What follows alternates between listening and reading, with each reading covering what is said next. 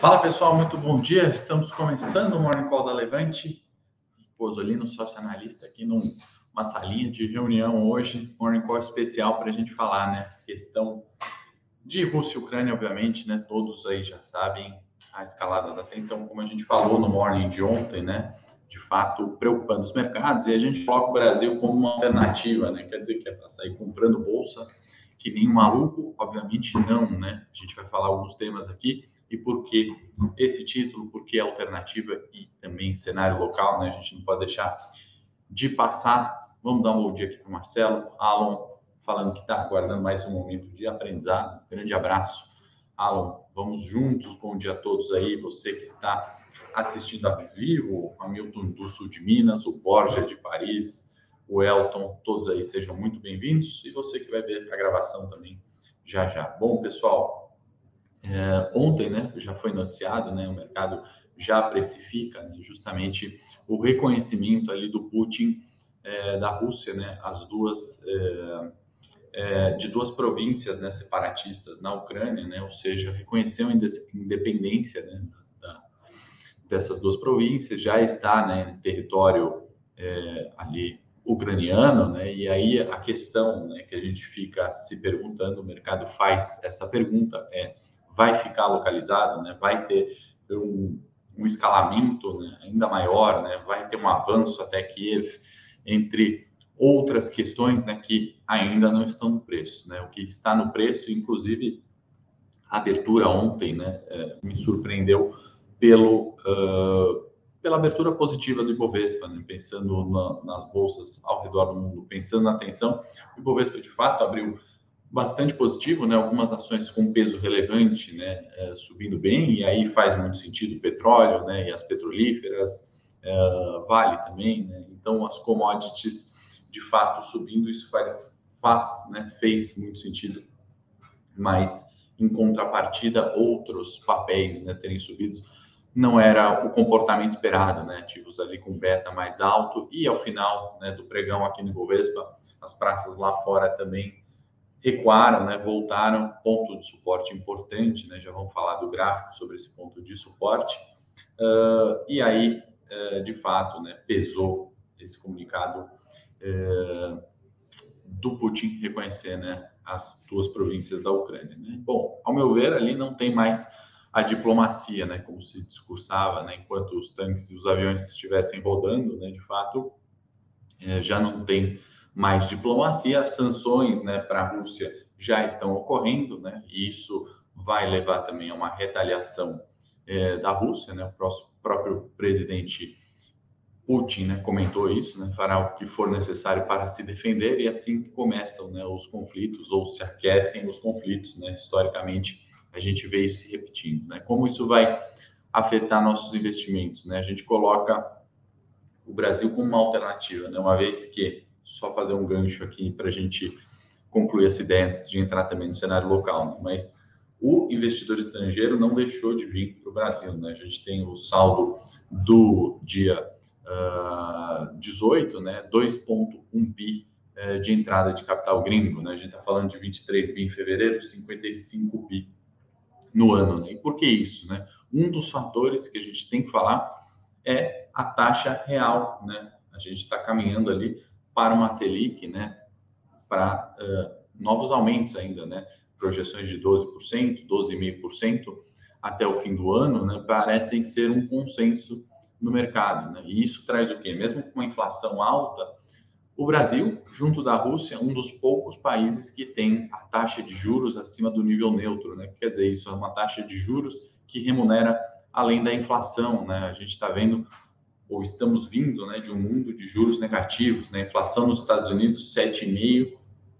com juros praticamente zero. Né? Isso traz um juro real negativo. Né? O Japão já é assim historicamente, a Europa não está diferente, né? com inflação subindo é, cada vez mais e os títulos dos tesouros né, das economias desenvolvidas e também das subdesenvolvidas, né? não tem mais esse termo, mas dos outros países emergentes, né, uh, não remunerando uma taxa de juros real, né? E o que, que isso faz? É, coloca Brasil e Rússia como os países ali, né, os emergentes, né, que tem uma taxa de juro real, ou seja, o capital que busca eventualmente maior risco por ser um país emergente, mas busca retorno, né, seja na renda fixa, migra para esses países, né? Poderia ser dividido em Rússia e dada essa atenção, né? E é aí que a gente tem que olhar, né? Mais do que falar de geopolítica, de política eh, e de geografia, né? Como isso afeta nossos investimentos, né? Pensando em uma guerra ou no momento atual mesmo, né? Uma escalada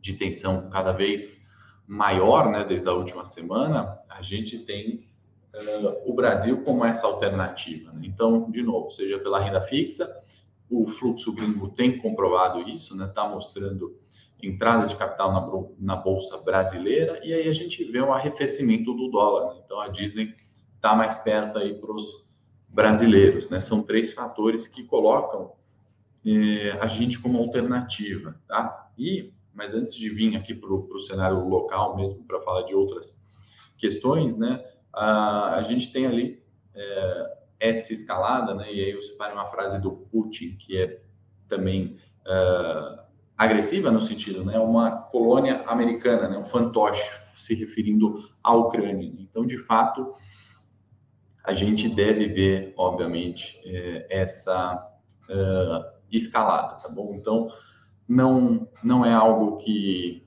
a gente pode projetar, né? Começou uma guerra, ainda não começou, né? Mas de fato a tensão tem se escalado e a gente coloca o Brasil como alternativa, né? Quer dizer que a bolsa brasileira agora vai subir, não. A gente está vendo dados aí de fluxo gringo, de taxa de juros elevada, de dólar caindo, né? Se valorizando o real, nossa moeda, né? Ou buscando, né? A desvalorização ao longo do tempo. E aí quando a gente entra um pouquinho uh, no cenário local para falar de geopolítica de novo, né? Se faz por um lado a crítica, né, a visita do Bolsonaro à Rússia no momento que não foi ideal, né?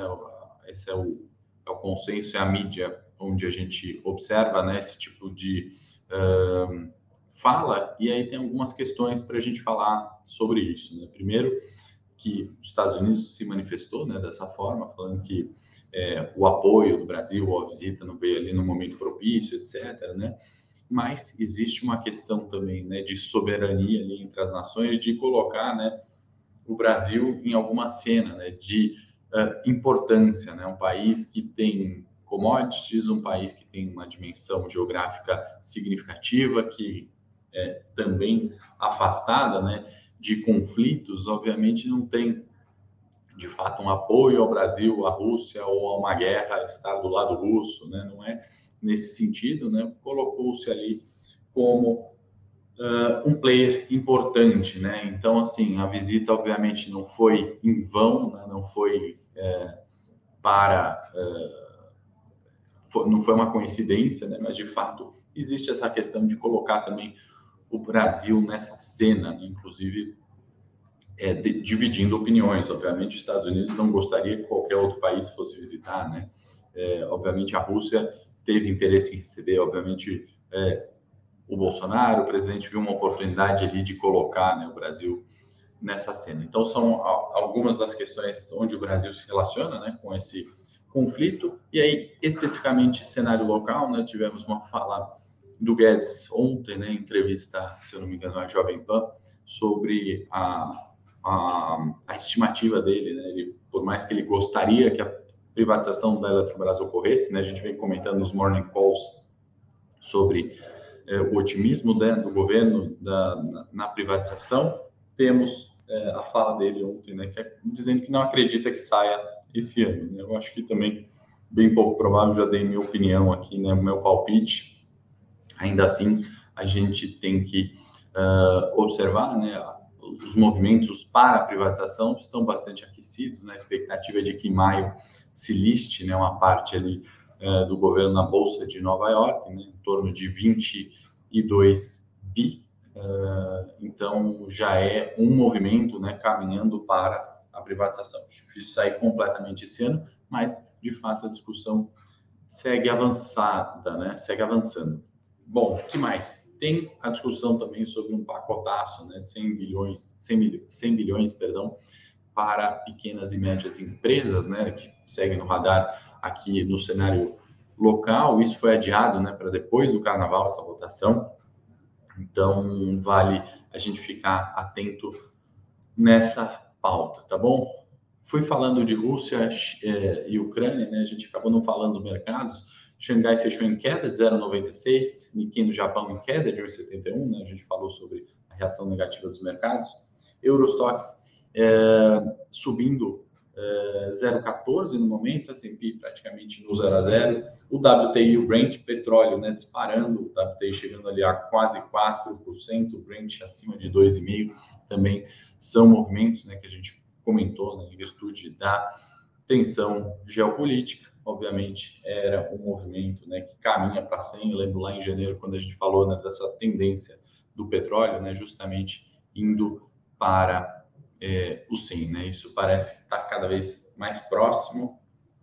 Petróleo, tanto o WTI quanto o Brent, uh, escalando. O Alon está perguntando se há risco da privatização dar para trás né, e não ocorrer. Esse risco sempre existe, né, Alon? Na verdade, uh, eu acho que pouco provável, né, em virtude de se, ainda mais se sair nessa, né, é, a, as ações aí, pelo menos a parte delas, né, na Bolsa de Nova York, acho que é um caminho muito é, endereçado, né, um caminho que deve ocorrer. Né? Então, assim, se der para trás, a gente pelo menos vai ter é, algumas pistas, né? É, então é isso, pessoal. Para falar agora de bolsa, né, de ponto técnico, vou pedir aqui para a produção se puder compartilhar a tela.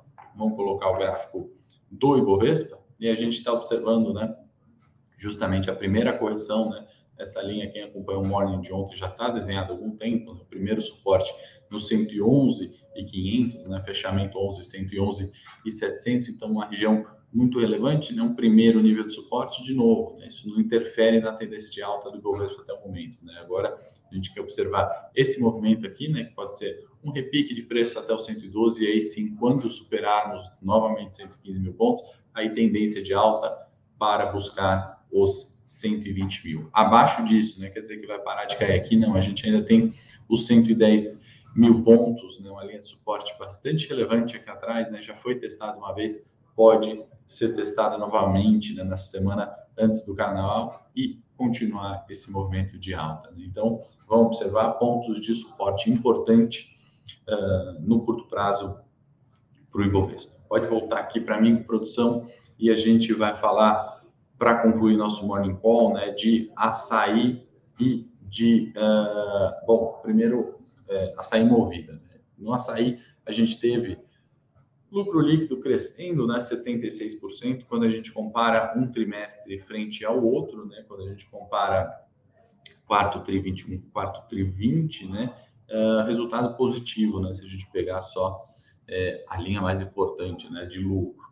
Uh, um comentário adicional, né, o Açaí fechou uma parceria com o RAP, né, e isso é, é positivo, né, um dado interessante, amplia as vendas, e aí uma questão, né, só que vale lembrar, né? Açaí ele não sai de uma origem né, de e-commerce, como diversas outras varejistas, né? Ela não é, tem ali o know-how, né? Ou ela não foi criada no é, no e-commerce, né? Na digitalização, né? Ela foi sempre numa linha de uh, venda de produto, né? E aí a adaptação disso, né, para o digital muitas vezes é difícil, né? ela é custosa e veja só, né, depois de quanto tempo, né, que essa parceria foi fechada com o RAP. Né? O RAP não existe hoje, né? a pandemia também não começou hoje, tudo isso é difícil operar. Né? Então, assim, a gente tem que filtrar, né? muitas vezes a gente vê como uma excelente notícia essas parcerias, mas na verdade são, são obrigações, né? o mínimo necessário para sobreviver nesse mundo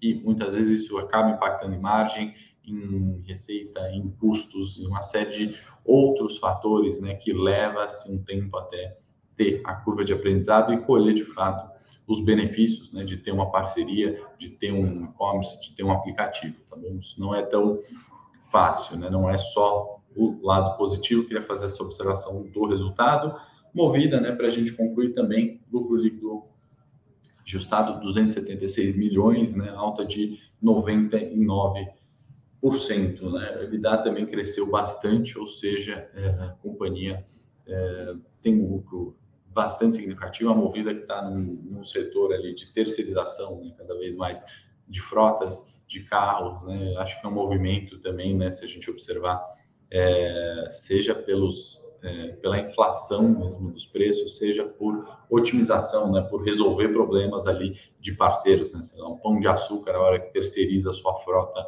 é, de distribuição, né, as empresas que fazem isso acabam resolvendo o problema do pão de açúcar e isso tem, tem bastante valor, eu acho que isso está refletido nos lucros do resultado da Movida.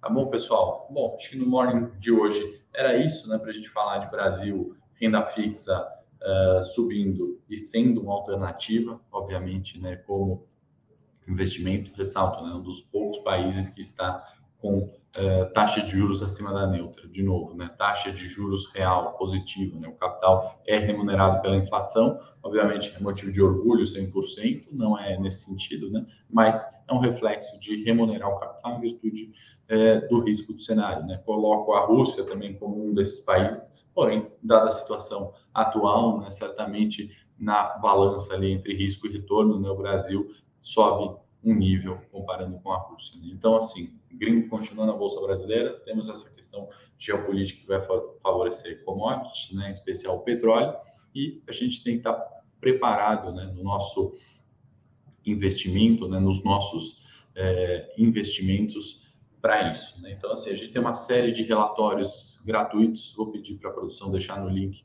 o relatório de Petrobras, né? fazer com as ações da Petro, e aí dá para se ter uma boa ideia né? de preço do petróleo, riscos de ingerência, entre outros fatores. Um relatório bem completo, tá? vou pedir para a produção deixar na descrição. Podem baixar, né? E quem quiser ir também se aprofundar um pouquinho mais no petróleo, fiz um uh, vídeo com é, o pessoal da Petro Recôncavo também, né, alternativas aqui em petróleo no cenário local, tá bom? Então, assim, é, vamos ficar atento, a gente ainda tem balanço né, para sair de Petrobras nessa semana, amanhã, Vale na quinta, Ambev também na sexta, então tem grandes para soltarem balanços, tá bom? E a gente tem a BR Foods, é, 3R Petróleo localiza Nubank, Raia Drogazil e Vivo hoje, né? Destaco essas seis pós-fechamento do pregão para a gente comentar no dia uh, 23, né? Amanhã, quarta-feira, 8h30 da manhã. Espero você aqui, espero que você tenha gostado. Se gostou do Morning Call, não esquece de dar um like, encaminhar, curtir. Uh, isso é bom para a gente saber e manter o Morning Call sempre ativo, tá bom, pessoal? No mais é isso. Desejo a todos um bom dia e até amanhã. Para saber mais sobre a Levante, siga o nosso perfil no Instagram, levante.investimentos. Se inscreva no nosso canal do YouTube, Levante Investimentos. E para acompanhar as notícias do dia a dia e mais sobre a Levante, acesse nosso site levante.com.br.